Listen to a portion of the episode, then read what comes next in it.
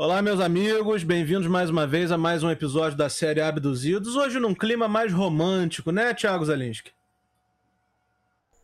Pô, eu tô sempre num clima romântico, mas hoje mais ainda. Você que né? é um grande fã de White Snake, né? Um cara que.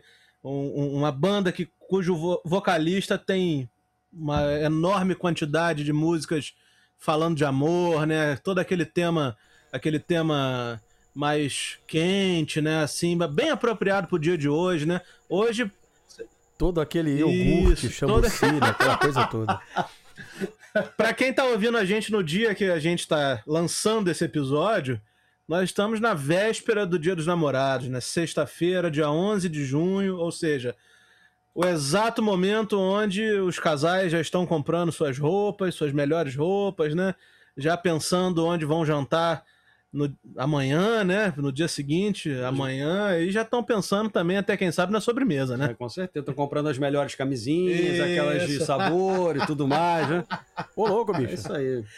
E por conta disso, a gente não podia, não podia deixar de fazer um episódio, né, tão especial, voltado para para casais, né, voltado para relacionamentos, voltado para personagens que contribuíram, né, personagens é, que cujo envolvimento, né, cujo casamento, cujo namoro acabou contribuindo para a carreira desses artistas, né? Mas antes da gente começar a falar sobre isso, eu não posso deixar de pedir a vocês que nos sigam no Instagram, arroba Disco Voador Oficial. É, e não posso deixar de pedir também que nos sigam lá no YouTube, Disco Voador Música. Independente da plataforma de streaming que vocês estejam ouvindo, vale a pena também seguir a gente aqui para vocês terem acesso sempre que sair um episódio novo, sempre que a gente fizer uma playlist. Inclusive, vai ter uma playlist para esse episódio, né? Só com aquelas músicas melosas, né? Tipo Is This Love, né? Aquela coisa bem apaixonante, né? Eu sei que o pessoal que tá ouvindo. Ou não, né? Porque os casais dos quais a gente vai falar não são nem sempre. Nem tudo foram flores, né? O tempo todo. Mas é isso aí. Henrique, tá? Como é que você tá? Tá preparado? Já comprou o presente da namorada? Como ainda, é que é? Ainda não, mas estou, estou trabalhando nisso. Vai, acab- acabamos de gravar aqui vai comprar um presente, Ah, né? com certeza. E você, Zalinski? Ah, eu tô, já tô preparando aqui. No dia 12 eu vou eu vou estar ocupado, mas no dia 13 nós vamos. Nós vamos sa- é, saracutear por aí. Aquela coisa tudo, mas tudo com muito cuidado, né? Afinal de contas, tem uma pandemia acontecendo, não tá dando pra fazer muita É, é graça. bom né? também que o dia seguinte ao Dia dos Namorados é o dia de Santo Antônio, né? O dia do santo casamenteiro, né? Ou seja, bem apropriado, né? Um É, dia é o dos namorados, outro é o, do é o dia de quem quer adiantar algum casamento.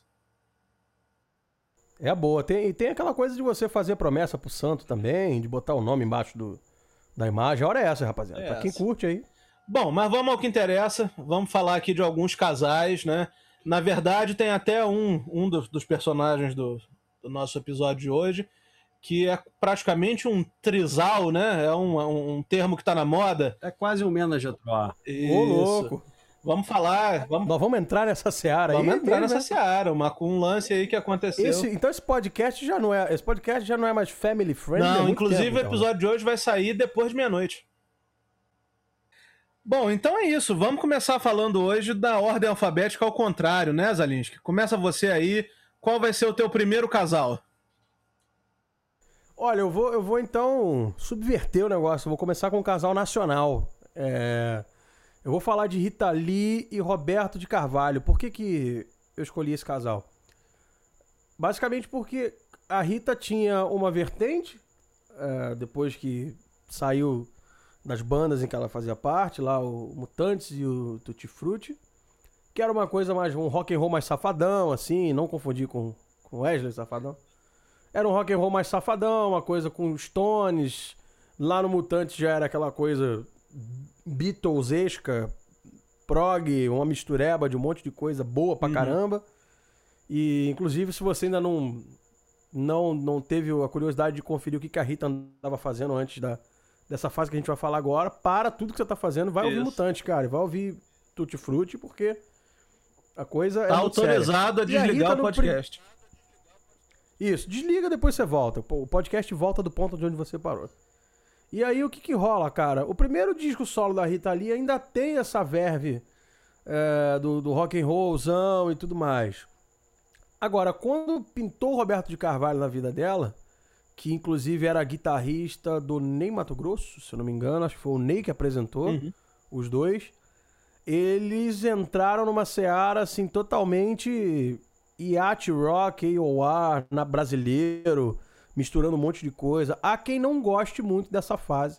Há quem acha essa fase muito marchinha de carnaval, muito popularesco, alguma coisa nesse sentido. Mas eu vou falar que eu, como representante aqui do Partido da Causa Música de Rádio, é, eu adoro essa fase, cara. Os discos mais fantásticos que, que ela lançou, pra mim, estão nessa fase. Até quando a coisa deu uma, uma escorregada lá, quando ela lançou aquelas coisas tipo Me Pega Rapaz e, e Buana, que já, não, já era uma coisa meio assim. Ok, Rita, já entendemos. Até nessa fase era, era, era bem bacana. Mas se você pegar ali, cara, os clássicos, tipo Caso Sério, ah, Lança Perfume e, e outras, outras pérolas dessa época aí, Saúde, você encontra clássicos é, irretocáveis do que a gente pode chamar de MPB, talvez. MPB, é porque quando a gente fala MPB, a coisa fica meio. O cara já pensa em, em, sei lá, Ana Carolina cantando Minha Garganta Arranha. Acho que não, não é o caso. Mistura de pop Eu acho que a MPB, Rita tá mais né? pra um. É isso, a mistura de pop É. com MPB. Então eu acho que tem ali, você pode pegar, por exemplo, você pega a Lança Perfume, é totalmente feito em cima de What a Fool Believes, do, do Doobie Brothers. né? É feito em cima mesmo, assim, não, não tem nenhum disfarce. Se você perguntar lá pro Roberto de Carvalho, ele vai dizer que foi. E o Roberto de Carvalho, assim, o, o mestre dos acordes, né, cara? Um, um guitarrista fantástico, um produtor fantástico, um compositor incrível. Conjuntou com a Rita ali, cara, ficou um negócio maravilhoso. Você pega a- a- as harmonias ali. Eu vou falar de caso sério, né? Que eu acho que talvez seja a coisa mais. que mais tocou no rádio, mais foi regravada da Rita dessa, dessa fase. Você pega as harmonias de caso sério, você vê que tem uma, uma, uma, uma coisa meio Carole King, ao mesmo tempo tem aquela. as harmonias da, da bossa nova. Então eu acho que esse é um casal que, quando juntou, meu amigo, a liga que deu foi muito, muito, muito boa. Recomendo a audição de todos os discos dessa fase. A gente vai dar dica mais pra frente, né? Então, recomendo a audição de, de tudo, mas no final eu recomendo um, um específico pra você ouvir, que é o meu favorito. Então já queria deixar aí o primeiro casal, Rita e Roberto, que eu acho que é, é parada obrigatória pra quem quer entender o que é a boa música pop do Brasil. É, e é importante dizer justamente isso, Zalinski, que depois que a gente acabar é, de falar os nossos casais, nós vamos para tradicional, para o tradicional quadro Dica das Galáxias, né? Dica com D. E aí. Dica é, com D que tem no, no dia, do, é, dia dos namorados é, é pertinente. Dica com D. E aí, daqui a pouco, nós vamos falar sobre alguns discos, algumas faixas, mas pegando essa- esse gancho aí no que você falou da Rita, eu acho que tem momentos ali. Eu, eu ainda vou um pouco além. Eu acho que os dois primeiros discos solo da Rita, sem contar o Tutti Frutti, né? Tem um, tem um de uma capa branca que acho que é hoje é o primeiro dia do resto das nossas vidas, que é praticamente Rita e Mutante, né? Só quem não tocou foi o Arnaldo, por motivos óbvios. Se você que está ouvindo não sabe qual é o motivo óbvio, aguarde que em breve vai vir aí um episódio sobre Mutante, um dia. E Ó, por favor, Por favor. Ramon, por favor. E. E depois tem aquele Entradas e Bandeiras, que ali tem coisas impressionantes também, são descassos. Mas aí o Roberto Carvalho entra na vida da Rita e faz uma revolução, né? Essa música que você falou aí, o Saúde, né? Que até quero fazer um parênteses, é totalmente apropriada, porque ela está enfrentando um câncer de pulmão, né? Ou seja, tudo que ela mais quer é saúde, né? Parafraseando a música.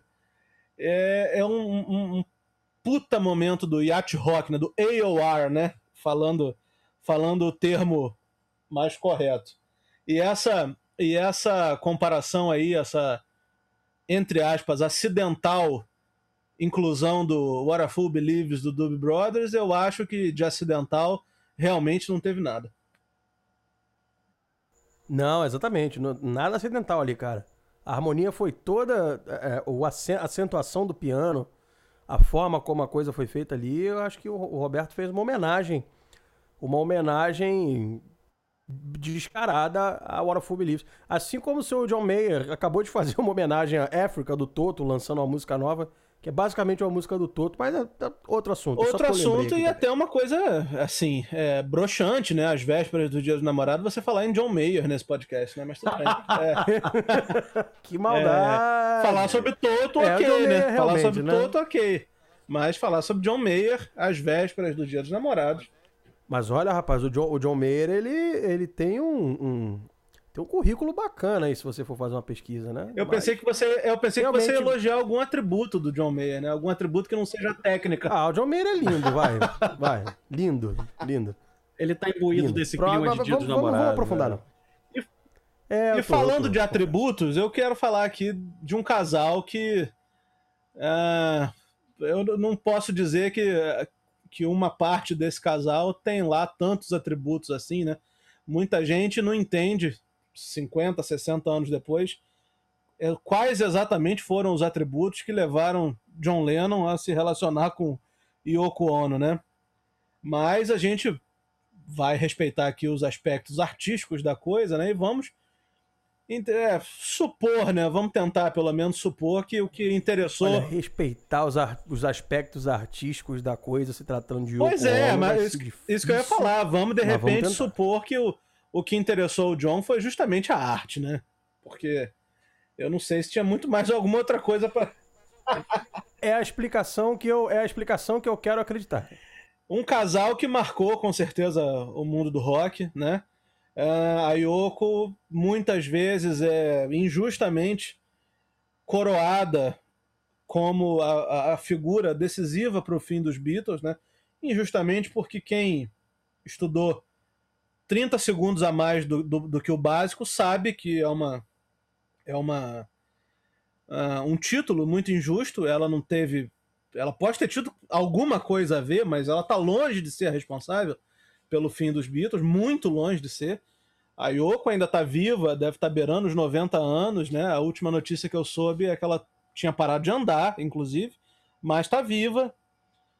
E assim, eu acho que ela tem um papel decisivo na obra, na obra solo do John Lennon, com certeza, e ainda uma, um- um- uma, uma influência, né? um impacto no que diz respeito ao final, aos últimos discos dos Beatles, né? Por exemplo, uma, uma das características que você tem, tem na discografia dos Beatles é que praticamente ninguém, ninguém, a não ser Billy Preston e Eric Clapton, tocaram ou fizeram qualquer coisa nos discos dos Beatles, né? Diz a lenda que o Mick Jagger bateu palma em algumas músicas, mas nós nunca vamos saber. Mas assim, Billy Preston tocou Hammond, Eric Clapton tocou guitarra. E a Yoko Ono, ela cantou um uma frase daquela música The Continuing Story of Bungalow Bill no White Album, né? Ou seja, a voz da Yoko tá eternizada num disco dos Beatles, num dos principais, inclusive. E assim, são várias músicas feitas para ela, ainda nos Beatles. É, ela era uma figura que praticamente não saía do estúdio, né? Teve, tem inclusive a história de que ela sofreu um acidente e o John Lennon mandou instalar uma cama de hospital no estúdio e ela ficava convalescendo né, dentro do Nossa. estúdio enquanto o- o- os quatro gravavam, né? De fato, deve ter sido um clima horrível, mas também a gente tem que levar em consideração que Linda McCartney estava lá dentro também, a Maureen, que era esposa do Ringo na época, também estava. Enfim, não era, eu não acho que era. Ela devia, a Yoko tinha a cara de ser a mais chata. Vamos lá.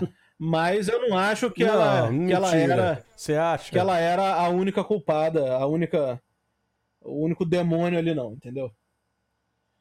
E é, n- não, não podemos falar da não podemos deixar de falar da carreira solo do John Lennon, né, com músicas praticamente todas as músicas ali, sei lá, 80% das músicas é, esbarram na Yoko, né? Mas eu destacaria, claro, para mim a minha preferida que é Woman, né? Já no finalzinho da vida do John, aquele arranjo bem Phil Spector, né? Carregado de camadas e camadas e camadas e Muro de camadas. som, né? Wall É. of sound, sound. É um bolo de noiva, né? Isso. cara? Tem um monte de coisa naquele. naquele. E enfim, adoro aquela música, acho essa música muito, muito, muito legal, sabe? É, é uma música, tem até uma, uma, uma coisa pessoal com essa música, porque é, é uma daquelas músicas, eu acho que isso acontece com todo mundo, com, com a gente aqui, com todo mundo que está ouvindo. É uma daquelas músicas que remete imediatamente ao clipe, né? É, igual o thriller remete imediatamente ao clipe, Woman, sempre que eu escuto, eu vejo aquelas imagens deles dois andando no Central Park, sabe? Ele já bem com a, com a o Woman é com o Ramon, é com o Batera do Yes? Não, o Batera do Yes, ele, ele tocou no, no Imagine. Imagine. Quem é o Batera do ah, Woman, cara? Eu acho que é o Andy, Andy Newmark, que tocou, que foi baterista de... fez um sub lá no Pink Floyd, na turnê do The Wall. Eu tenho quase certeza que é ele, Andy Newmark. Não é? Sabe, sabe, Henrique? Não sei. Eu acho que é ele, sim. Enfim, tenho quase certeza que é. E, cara, eu amo essa música, eu acho essa música sensacional. E, bom. Eu gosto muito também. Esse, o disco todo é muito sim, bom, né? Sim, o disco todo é muito bom. E todas as pessoas que estão ouvindo aí a gente que tem um mínimo de conhecimento sobre Beatles sabe é, o quanto a Yoko é, foi decisiva, né, para o bem e para o mal, na carreira deles. Bom, eu não posso começar esse, esse podcast, né, na minha parte, sem falar do outro lado dos Beatles, né? Porque o, o um casal que eu acho que é bastante importante para a música é o Paul e a Linda, porque é, ela foi a grande musa dele, né? Ele, ele, eles se conheceram ainda nos anos 60, o, o, o Paul ainda era casado, tinha um relacionamento com uma outra mulher, e aí eles se conheceram, pouco tempo depois ficaram juntos e casaram. Né? E naquela, naquela toda aquela mudança de banda, os Beatles acabando, o Paul começando a gravar suas músicas solo, a Linda foi de grande contribuição, principalmente a partir do Ram, que foi que dizem que é o segundo disco solo do Paul McCartney, mas os mais preciosistas falam que é um disco de Paul e Linda McCartney, né? E realmente está acreditado, a Linda está acreditada nesse disco. Então é, é foi a, a inauguração oficial da parceria dos dois, artisticamente falando, né? E ela não era uma, uma profissional da música, ela, ela tinha outras atividades. Então, o, como eles gostavam sempre de estar juntos e tudo mais, o Paul levava ela nas turnês, então ela acabou entrando para a banda do Paul, tocando teclado. No disco Ram, ela já fazia os backing vocals e tudo, um bom trabalho até, o disco é maravilhoso. E aí, essa parceria do, do Paul com a Linda durou até 98, quando ela faleceu de câncer. Né? Então é, é, um, é, um, é, um, é um, eu acho, eu acho que é, uma, é um relacionamento que foi estável, foi duradouro, é, foi uma prova de que de que até mesmo no show business, até mesmo sendo mulher de um ex-Beatle, de um cara porra, estourado no mundo todo, o relacionamento pode, pode durar e com parceria.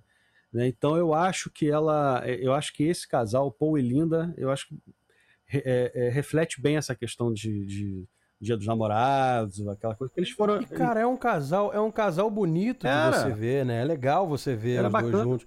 É um casal nível, é um casal nível Ramon e Carol, né? Assim de beleza, de você olhar. É. Você fica, pô, que fofo esse, é esse verdade, casal. Eu é gosto verdade. Disso. Eu gosto de casais fofos. Não, eles, e eles eram um deles, né? Era um casal assim era parceria o tempo todo, ela sempre na banda, sempre tocando com eles e, e é, se o cara tá afim de estar sempre com a esposa, acho que essa é a melhor forma de estar em turnê com a esposa, botar a esposa na banda, né? E, e ela tocava, tocava mesmo, tá? Tocava, fazia... da Yoko... Ela era, ela era a tecladista do The Wings. Depois que o Paul McCartney fez aquela banda a partir de 89, 90, ele colocou outro tecladista que está com ele até hoje, mas ela... É, ali ela, ali ela começou a fazer é. figuração é.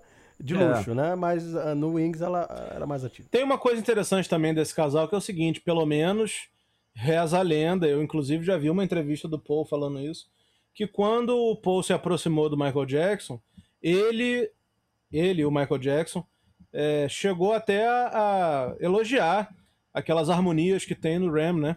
Elogiar as harmonias que a Linda que a Linda cantava no disco Ram. Legal, é uma parceria que, que ao que parece, só fez somar. Só fez somar e, e, esse disco Run realmente é, é, é ele é uma pérola escondida né, no, no, na discografia do Paul McCartney, porque não tem tantas músicas famosas, na fama no nível de Jet, Band on the Run, mas é um disco que é tão bom quanto o, o Band on the Run. É, tem, tem, tem músicas ali que cabem muito bem no Abbey Road, cara. É verdade. Então, e boa parte dessa contribuição pode vir da Linda, eu creio. Zalinski, e aí?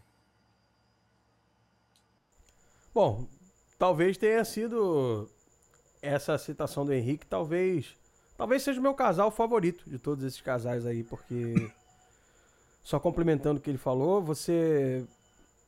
Você vê que existia uma participação da Linda no, no quesito musical. E, e, assim, ainda que a Linda não fosse virtuosa, que ela não tivesse é, toda aquela, aquela pompa de instrumentista, ela era uma peça muito, muito bacana ali no, no som que o, Paul, que o Paul fazia.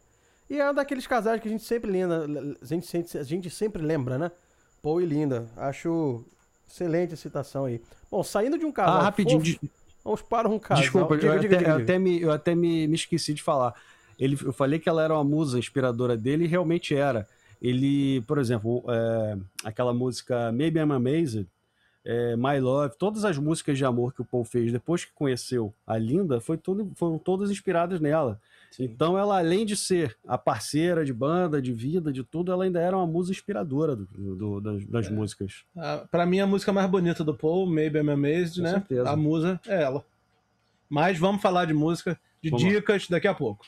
Vai, Zalins. Fala, Zalins. Desculpa aí eu interromper aí. Então, beleza. Nada, nada, nada. Estamos nos complementando. O clima hoje é, de, hoje, hoje é, é no amor. amor. Então tá tudo certo. Hoje é no amor. Agora eu vou falar do, de, de um casal que não é tão no amor assim. Era no amor quando começou. A coisa degringolou, ficou esquisito. Eu vou falar de Steve Nicks e Lindsey Buckingham. Pra quem não conhece, Steve Nicks e Lindsey Buckingham. É, em primeiro lugar, pô, tá dando mole. Porque é um casal que tanto no Fleetwood Mac quanto em suas respectivas carreiras solos. E também no disco, o primeiro disco que eles gravaram juntos, que era o, o, o Nixie Buckingham, que é, é, é, o primeiro momento deles ali. É um discão, é um casal que até esse momento era casal, né? E aconteceu o seguinte, eles lançaram esse disco com composições dos dois, um pouco mais do Lindsay do que da, da Nix. A Nix tinha aquela coisa mais da imagem, de ser uma cantora muito, muito bacana em, até, até certo ponto. Eu, eu tenho umas críticas bem pesadas a Steve Nicks, de, de, dependendo de uma, de uma visão e até a partir de uma certa fase. Uh, o que que rolou? O Mick Fleetwood, que é o Fleetwood, do Fleetwood Mac, né? E o McVie, que é o John McVie, por isso Fleetwood Mac. Então tem o, o nome dos dois ali são os fundadores, são a, a, a pedras fundamentais do Fleetwood Mac, que é uma grande banda, uma banda que tem momentos diferentes assim da sua carreira. É uma coisa meio tipo Gênesis, o Marillion, né? São bandas diferentes dentro de uma Mas, Osalinsky, eu preciso te interromper aí porque você Oi. você se você não der uma informação aqui que eu acho que você não vai dar, tô sentindo que você não vai dar, você vai acabar é, contando pra galera que tá ouvindo, você vai acabar é, entregando pra galera que tá ouvindo a sua idade, né? Porque você falou assim agora, para quem não conhece Fleetwood Mac, Fleetwood Mac é aquela música que todo mundo coloca na porra do TikTok, né? Todo mundo coloca o TikTok. É verdade. O Isso. jovem descobriu o jovem descobriu Mac. Fleetwood Mac. Então, como você é um, como você é um senhor jovem, não deixe passar essa informação, é. por favor. Pois é, sabe aquela música Isso. Dreams que você põe no, no TikTok enquanto você tá fazendo alguma bobagem, que é o que se faz no TikTok? Então é isso. Fleetwood Mac é a, a banda que tem Dreams como um dos seus maiores sucessos. E recentemente teve música na novela da Globo também, na abertura da novela da Globo, pra, pra susto da minha parte, porque já não se põe mais música em, em novela de Globo, novela de Globo, música boa há muito tempo, né? Depois, inclusive, podemos falar sobre isso. Isso daria um bom podcast. Pois é, já, já é... é o terceiro ou quarto pedido que você faz aqui, velado, pra gente fazer um episódio sobre novelas, é... hein? Eu tô, tô anotando, hein? Favor anotar. voltando, pro, pro, voltando pro assunto, então. É, o Mick e o, e o John foram no estúdio, que eles estavam à procura de um guitarrista. Quando eles passaram por uma sala e viram, ouviram alguém mixando esse disco. É, o disco da dupla Steve Nicks e Lindsey Buckingham, que era um casalzinho. Aí os caras ficaram doidos, foram atrás desse guitarrista, porque queriam um guitarrista, queria que ele entrasse na banda. E o Fleetwood Mac teve um cara chamado Peter Green na guitarra, né? Que vamos combinar que é um dos maiores de todos os tempos, na minha humilde Muito opinião. Bom. Ídolo de e David Gilmour, hein? Ter... Exato, e de Gary Moore e de, de, de todo mundo que sabe um pouquinho de guitarra aí. Então os caras ouviram o som dessa, dessa gravação e ficaram loucos atrás do Lindsey Buckingham. Acharam o cara. Só que o cara falou: Ó, eu entro na banda, beleza. Mas eu tenho que levar minha namorada junto. Os caras, pô, mas a gente já tem uma cantora, tem uma super cantora, que é a Christine McVie. A gente não precisa de outra cantora, mas aí o cara bateu o pé e falou: não, só entro com a minha namorada. Talvez o primeiro caso, primeiro caso de nepotismo no, no, no rock, né? Não sei. Talvez. Que ano foi isso? Que ano foi e isso? E aí o que que rolou? Ah, cara, sete...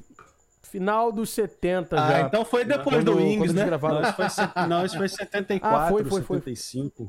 74, é, né? 74, 74, isso. Então, foi depois do Wings? 74? Foi, foi. Band on the Run de 73, ah, então já era o Wings. Isso, isso aí. E aí formou-se o Fleetwood Mac com esse casal, né, Lindsey Buckingham e Steve Nicks, e lá no Fleetwood Mac tinha outro casal, que era Christine McVie e John McVie. Mas vamos focar aqui na Sim. Steve e no Lindsey.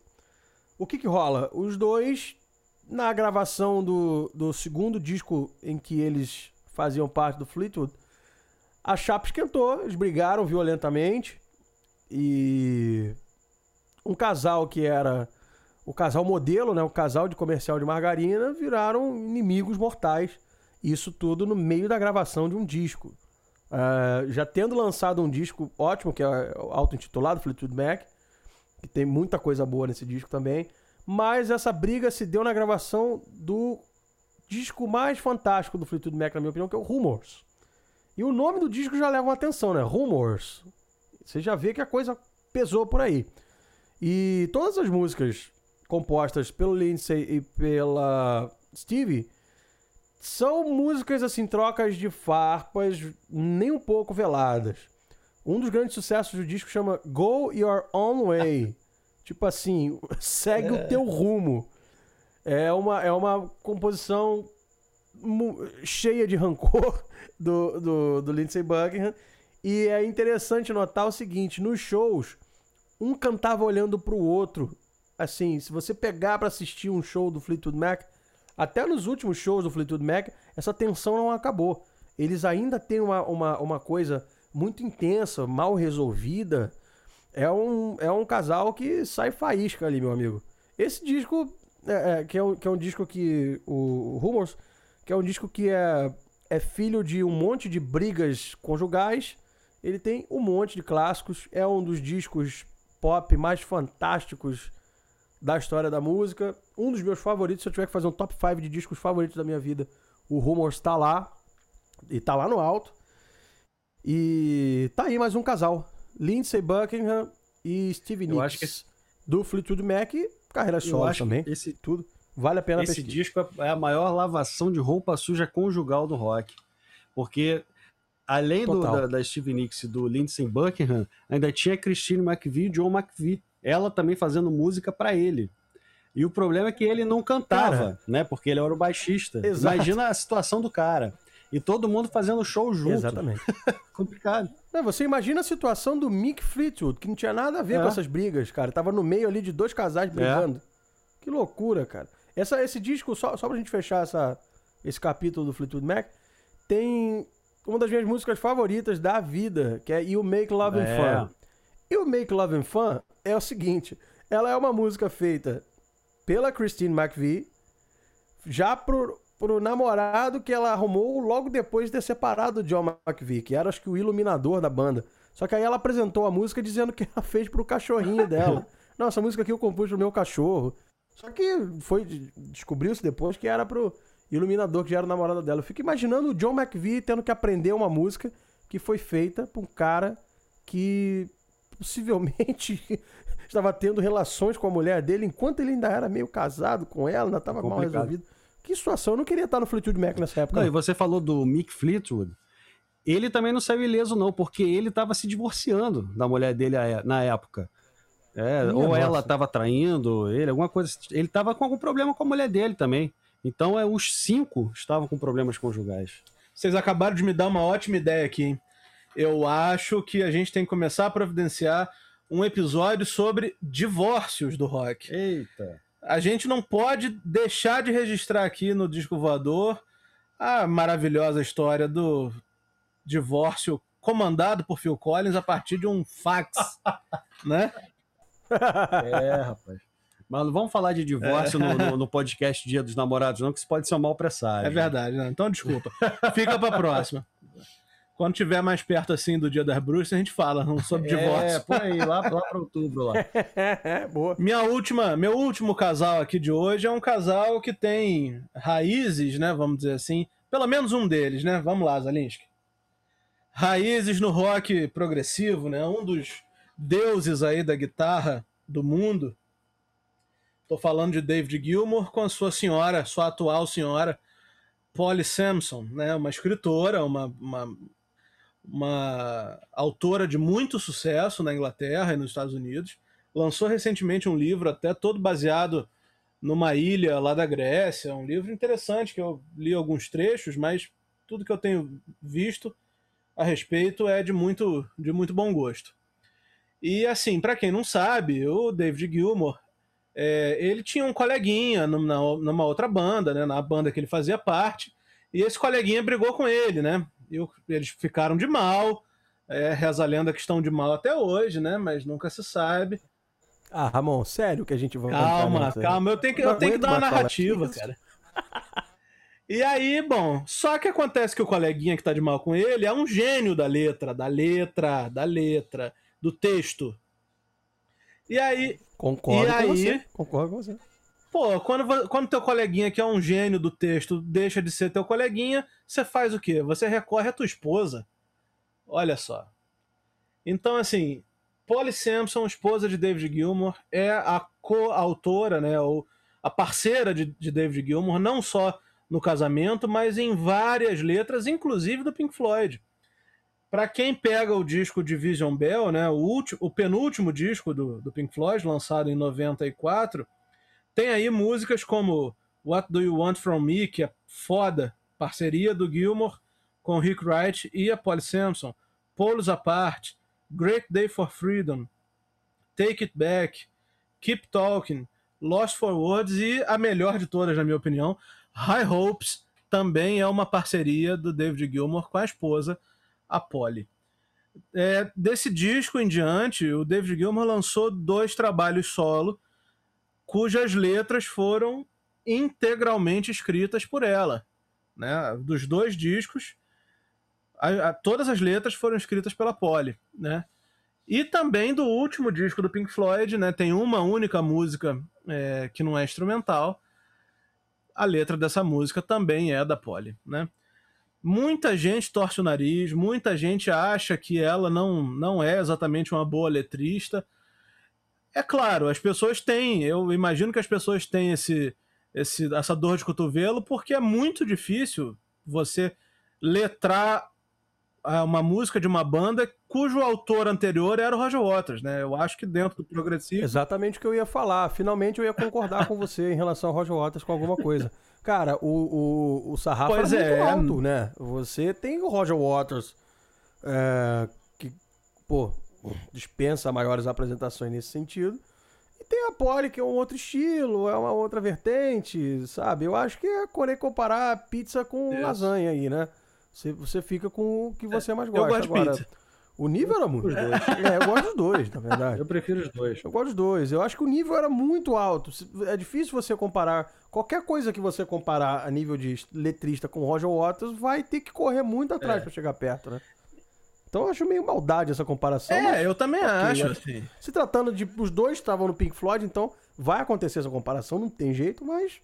Se você comparar qualquer coisa com Roger Waters, meu amigo, fica bem difícil de você chegar perto. É verdade, eu concordo. Mas, enfim, eu acho que é um casamento que deu certo, porque não, dá, não dá também pra gente chegar aqui e dizer que o Division Bell é um disco ruim, não é.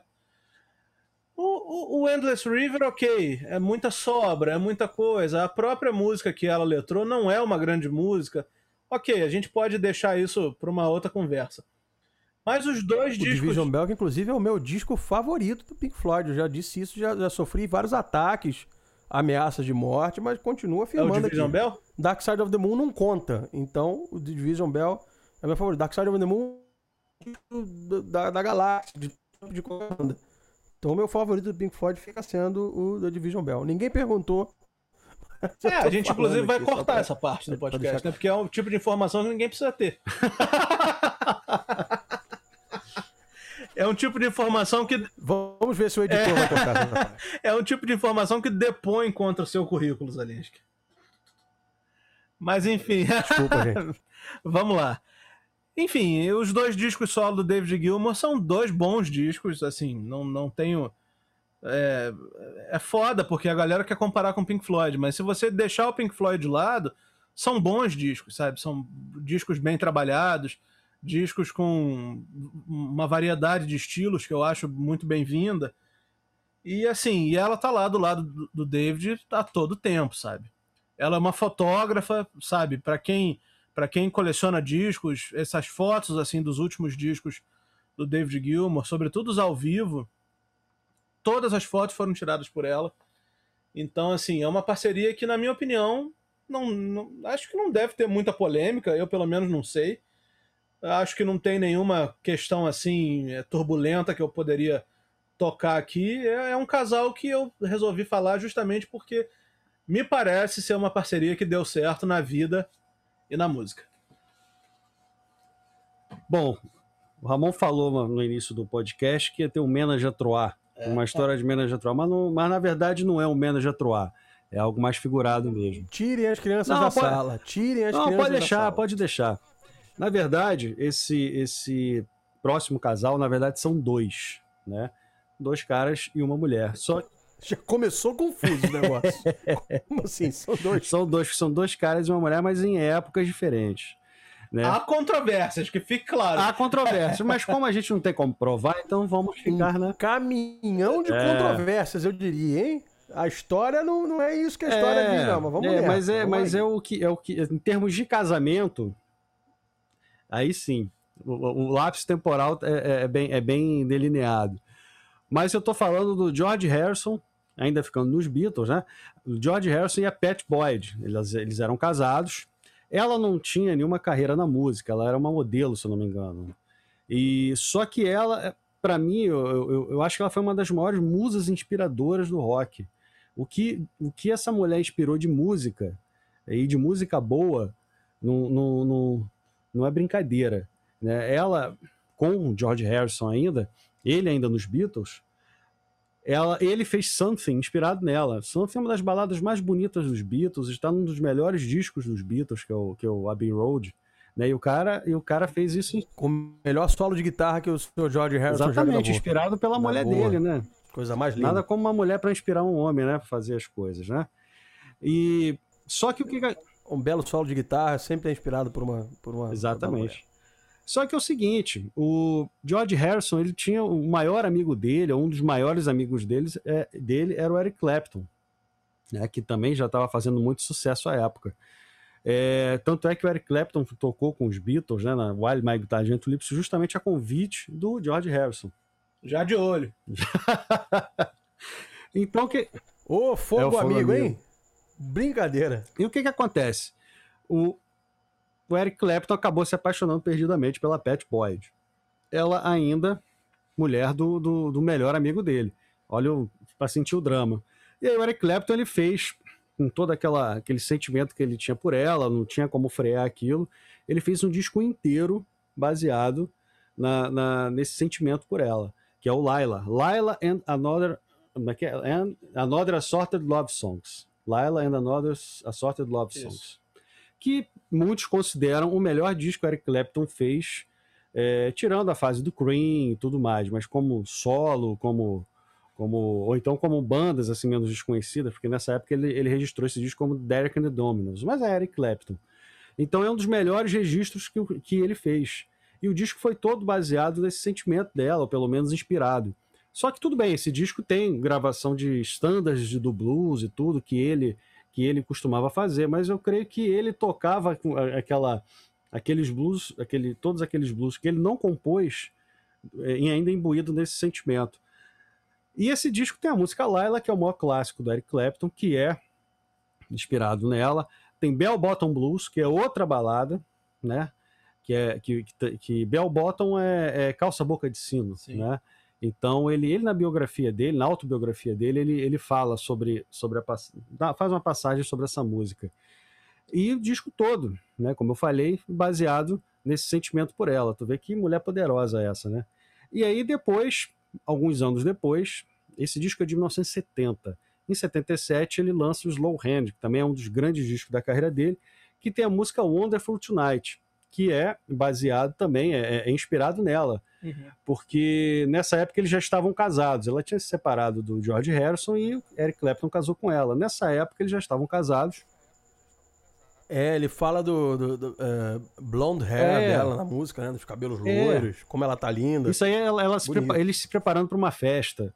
Aí ele, ele, ele, observando ela, ela se arrumar, aí eles indo pra festa, ele bebendo mais do que o normal, aí dando a chave do carro para ela. Imagina o mais do que o normal para Eric Clapton. Eric Clapton. Porra. Naquela época foi.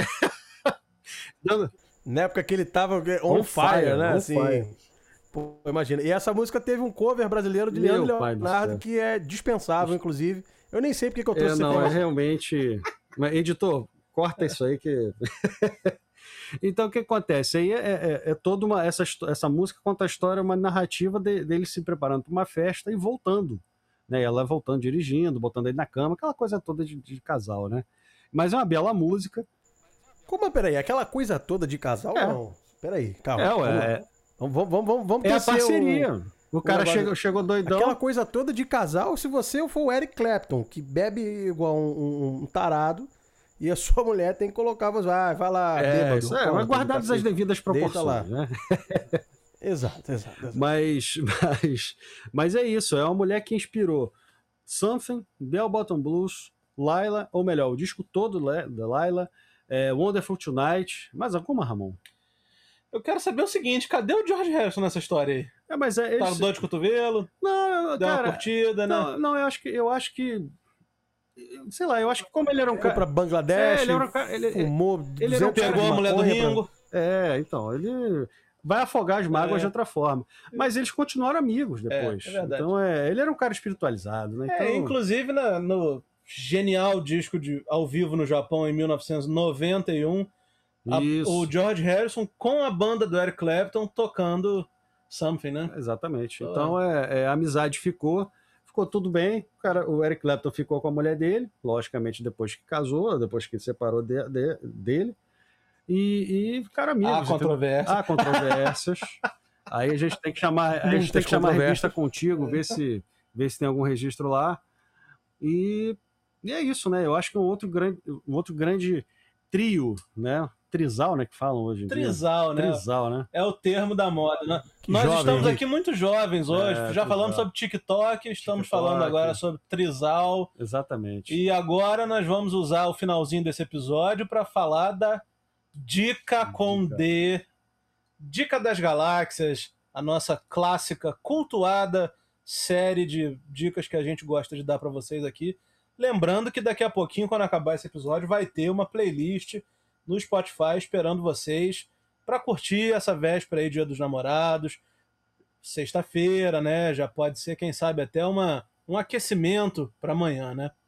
Mas cuidado, porque time que aquece muito acaba não entrando. É, cuidado para não aquecer demais, é, exatamente. Acaba fundindo o motor. Time que aquece muito tem contusão, é, dependendo da sua idade tem hérnia. Então dá uma segurada aí, rapaziada. Eu, por exemplo, se eu for aquecer muito, no, no dia seguinte eu não jogo nada. é, tem gente também que tá. Muita gente aí vai jogar em casa, né? Então tá tudo bem. Agora, a galera que vai jogar fora de casa tem que tomar um certo cuidado na é. véspera, né? Vamos lá.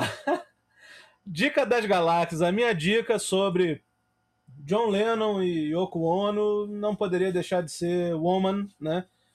Ouçam o, o, disco inteiro, né, o Double Fantasy, o último disco lançado em vida pelo John Lennon. Vale a pena vocês ouvirem, mas a minha música seria Woman. Sobre David Gilmour e Polly Sampson, eu vou fugir.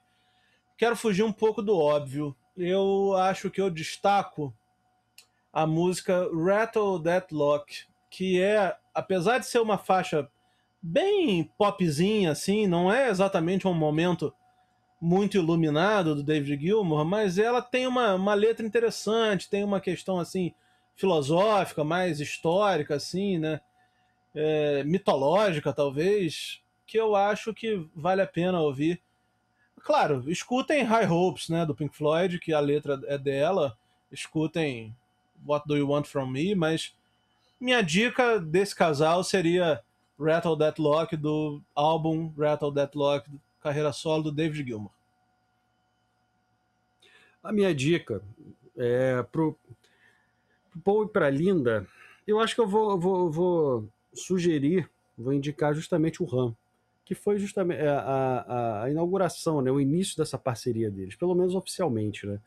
É um disco que muita gente deveria descobrir ou redescobrir. Tá fazendo 50 anos. Tá fazendo 50 anos. Temos texto. Temos texto. No, no, no Instagram.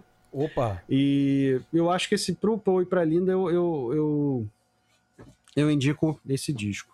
Agora, pro. Mais uma faixa desse disco. Ah, rapaz. Uncle, Uncle Albert. Albert é. a, a Admiral Halsey, né? Isso. É. Uncle Albert. Acho que essa, Porra, boa, essa, hein? música, essa música poderia muito bem estar no, no Abbey Road, cara. É, naquela é mini suíte lá, daquele. Lado B. Lado B. É, e pro outro casal, que. Trisal. Trisal, eu vou, eu vou sugerir o Abbey Road, que tem Something. Hum. Ou a música Something, né? Vamos, vamos, vamos especificar mais essa música Something. E vou, e vou sugerir o álbum Laila todo, porque ali é, é, o cara fez, o Eric Clapton fez com no auge daquele sentimento. Ela ainda era casada com o George Harrison e ele estava naquela, naquele desespero. Então esse disco ele, é- ele é a, a, a síntese do que, do que ele sentia. Você vê que o disco é muito emocional na, na própria interpretação do Eric Clapton. Então eu vou sugerir esse disco inteiro. Desse disco aí, eu vou furar a fila aqui, eu indicaria também, falaria também. Galera deve conhecer muita faixa título, É. talvez Bell Bottom Blues, mas eu acho que tem uma faixa nesse disco que é genial, que é Why Does Love Got to Be So Sad? Exatamente. Fabulosa. Exatamente. Que maravilha, hein? Exatamente. Que maravilha. Vai, Zalinski, contigo. Bom, vamos lá. Com Rita e Roberto, eu vou indicar o álbum inteiro de 80, que é aquele é o álbum da capa mais avermelhada e tal. Que a Rita tá, inclusive, maravilhosa, de linda nesse disco, cara. A, a capa desse disco é. Eu lembro quando eu era pequeno, eu ficava agarrado com a capa desse disco. É, Primeira namorada, né? fantástico. É, Primeira, na, pô, Rita Lee foi uma das minhas primeiras paixões, junto com Patrícia Marques. Rapaz! E, e- é, pois é. E também Debbie Gibson. Debbie Gibson era É, apaixonado, assim, Gibson. de, de, de chorar quando tocava I Get Lost in... Pô, nossa, aqui, não vou nem querer cantar isso. Eu vou emocionar aqui. Vamos voltar pra Rita, né? Voltando pra Rita aqui. Rita Lee de 1980, que tem, porra, só clássico, né? Lança Perfume, Baila Comigo. E tem Caso Sério, foi o que a gente citou aqui. né? É uma música que narra as aventuras de Rita e Roberto. Assim como Lança Perfume também narra as aventuras de, Li- de Rita e Roberto, e é aquela que foi meio em cima de Waterfall Believes, que a gente falou. Então eu recomendaria esse disco inteiro e essas duas faixas. Agora, ouça toda a discografia ali, depois do, do Babilônia até. Mas assim, ouve a discografia até no máximo o Rita Lee e Roberto Carvalho de 90, que depois disso ficou uma gororoba grande, assim, né? Como esse negócio de amor e sexo, é, Deus me proteja. A Rita, da- daí dali em diante, coitada. Deu, né? E do casal, do casal problema lá, Lindsay e Steve Nicks, eu não, não poderia deixar de recomendar, vai ser clichê a recomendação, mas eu não poderia deixar de falar do Rumors, que é um disco que vale muito a pena você ouvir da primeira até a última faixa, porque é um disco que meio que conta essa relação conturbada não só da Nix e do, do Lindsay, mas da banda inteira. E desse disco eu gostaria de pincelar, eu vou roubar, vou pincelar três faixas aí, tá? Não sei se vai- vão todas para nossa lista, mas eu vou pincelar três e vou explicar por quê. Eu gostaria de pincelar Go Your Own Way, que é o manifesto do Lindsay contra a Stevie Excelente. Nicks. Gostaria de pincelar Dreams, que é a música que você, jovem do TikTok, descobriu agora e, e, e tá aí usando a torta Que é da uva, Steve Nicks que é uma música- Lindsey Buckingham. que é da Steve Nicks para o Lindsay, é uma música singela, é uma música assim, informações técnicas, uma música com três acordes, quatro acordes no máximo. Você que tá aprendendo a tocar violão aí, pode pegar Dreams pra tocar, que é legal. É, é uma música que é uma pinturinha, né, cara? Ela tem texturinhas, coisas assim, é muito sutil. E é uma música linda, e a interpretação da Nix ali é surreal de linda. E quero pincelar também e o Make Love and Funk, pra mim é a melhor música do disco, é uma das melhores músicas de todos os tempos. E é uma música que a Christine McVie fez para, de acordo com ela, o cachorrinho dela. Mas depois a gente descobriu que a música, na verdade, era pro namorado que ela, ela arrumou logo depois de ter largado do John McVie. Dizem que ela já tinha esse namorado durante o John McVie. Não é nossa, nosso setor ficar investigando essas coisas. Nesse episódio. Mas queria. Nesse episódio, mas podemos fazer um episódio detetive depois. E é isso aí que eu queria pincelar. Eu tô gostando muito dessa lista. Essa lista vai ficar muito boa pra você que vai, vai pedir uma pizza, vai abrir um vinho. É, só, não, só não se baseie muito no, no casal Lindsay e, e Nix, né? Fica mais ali no Paul e no, na Linda, mais no Roberto de Carvalho. Se você quiser se basear no Trisal também, fica à vontade. A vida é livre, a vida é uma só. Faz o que você quiser também. Não vou ficar aqui cagando regra, né? Esse final foi bem Antena 1. Antena É. 1, exatamente. Principalmente o cagando regra. É, cagando regra. Tem cagando regra na antena, eu duvido. Eu não, jamais. Ele tendo uma coisa fina, cara, garbosa. Eu tenho, tenho o physique de rolo de, de falar bobagem, como a Ah, gente tem fala. o Elan, sim. É, tem o Elan. Tem o Elan. É, Elan, Mas boa. Então só nos resta deixar vocês aí na companhia dos seus dos seus respectivos amores, né? E sugerir que vocês escutem nossa playlist assim que acabar esse episódio, já tá acabando. Nós não vamos encher mais o saco de vocês. E agradecer a audiência para quem ficou escutando até aqui essas besteiras, essas baboseiras, mas é um episódio especial para o Dia dos Namorados ou a véspera do Dia dos Namorados, seja lá o dia que você estiver ouvindo. E não deixem de seguir a gente lá no arroba Disco Voador Oficial no Instagram, Disco Voador Música no YouTube e nessa plataforma de streaming que você estiver nos ouvindo. Um abraço, até daqui a 15 dias com um novo episódio do Abduzidos. Um abraço. Valeu! Parar de gravar aqui, hein, Zalisca? Beleza.